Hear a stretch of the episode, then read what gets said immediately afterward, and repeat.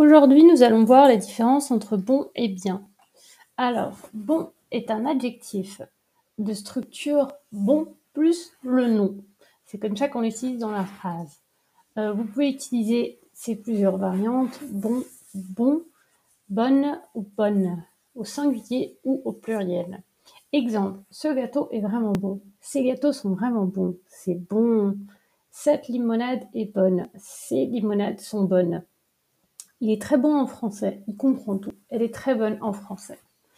Alors, d'un autre côté, bien est un adverbe, c'est-à-dire qu'il est invariable. Exemple, je parle bien français. Ce décor est bien. Cette maison est bien. Ces jardins publics sont bien.